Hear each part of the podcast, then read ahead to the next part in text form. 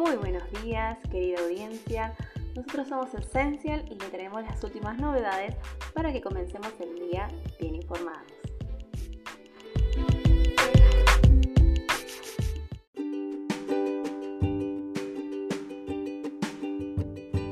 Está vigente la condonación de deudas. La Administración Federal de Ingresos Públicos habilitó la condonación de deudas prevista en la Ley de Alivio Fiscal las y los contribuyentes podrán solicitar este beneficio para regularizar obligaciones tributarias, aduaneras y de seguridad social vencidas al 31 de agosto. El perdón fiscal incluye los intereses resarcitorios, punitorios, multas y sanciones. La condonación de deudas forma parte de las medidas que dispuso el gobierno para acompañar a los y las contribuyentes en el proceso de recuperación económica, la ley de alivio fiscal incluye además la moratoria para obligaciones vencidas el 31 de agosto y un mecanismo para rehabilitar planes de pagos caducos, ambos ya vigentes.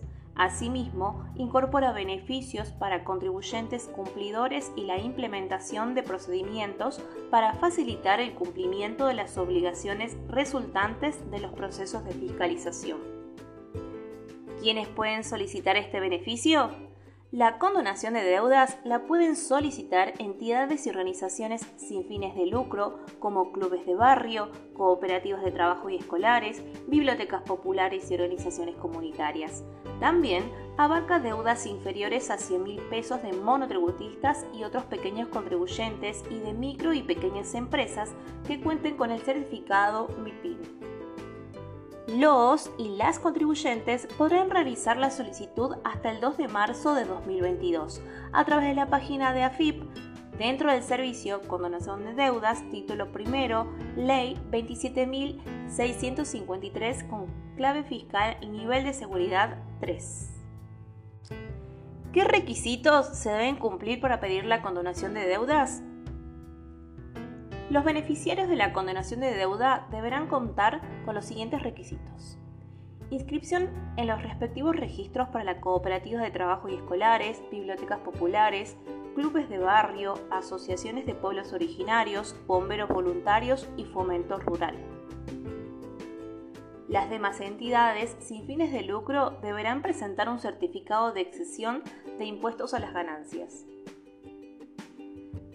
certificado MIPYME para las micro y pequeñas empresas, domicilio fiscal electrónico registrado y confirmado, declaraciones juradas presentadas desde enero de 2016, tener actualizado el código de la actividad desarrollada de acuerdo con el clasificador de las actividades económicas y por último, los pequeños contribuyentes deben registrar inscripción en los impuestos a las ganancias, bienes personales o en el régimen de monotributo.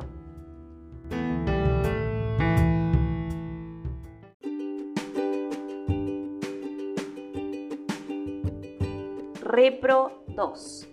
El sistema para que las empresas tramiten a través del sitio web de la AFIP, la inscripción al programa Repro 2 estará habilitado hasta el 30 de enero de 2022 inclusive. El programa de recuperación productiva 2 es una herramienta diseñada por el Gobierno Nacional para sostener el empleo en sectores con dificultades económicas en el marco de la pandemia del COVID-19. La asistencia a las empresas consiste en el pago de una suma mensual a los trabajadores y trabajadoras a cuenta de sus correspondientes remuneraciones. La medida beneficiará a gastronómicos, empresas de turismo y otros sectores de la economía considerados como sectores críticos desde la irrupción de la pandemia. Los montos del beneficio que perciben directamente los trabajadores y las trabajadoras de cada empresa dependen del sector. Sectores no críticos, 9 mil pesos. Sectores críticos, 22 mil pesos Sector salud, 22 mil pesos. ¿Cómo acceder al beneficio? Para acceder al beneficio, las empleadoras y los empleadores deberán cumplir con los parámetros establecidos para al menos cuatro de los indicadores que se detallan en las medidas de alivio. Para determinar la nómina de personal y el monto de los salarios se considerará como referencia al mes de noviembre de 2021. En tanto, para el cálculo de las variaciones interanuales de la facturación, la normativa dispone que se utilicen los datos correspondientes a los meses de diciembre 2019 y diciembre 2021. El servicio con clave fiscal programa Repro 2 estará disponible hasta el 30 de enero de 2022 inclusive.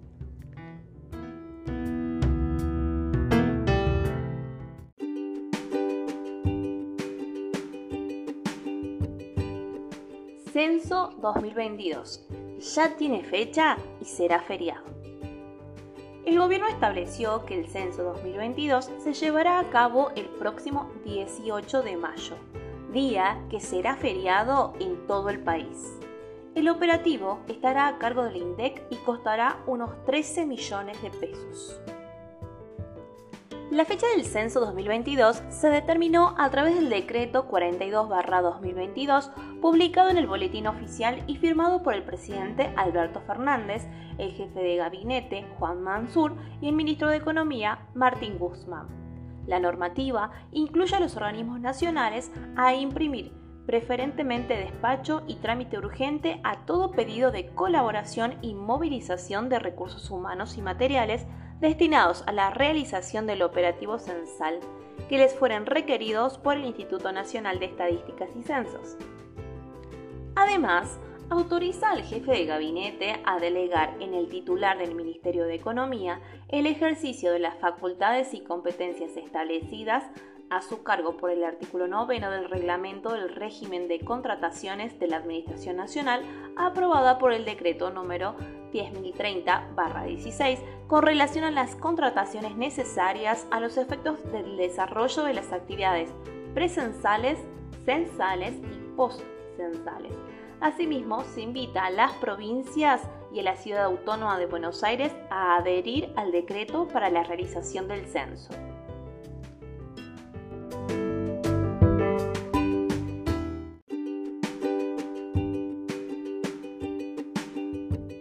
Muchas gracias por acompañarnos una vez más a comenzar la mañana bien informados. Los invitamos a sumarse a nuestra capacitación de planificación financiera para contadores. Podrán contar con toda la información necesaria en nuestro sitio web. Que tengan un excelente día.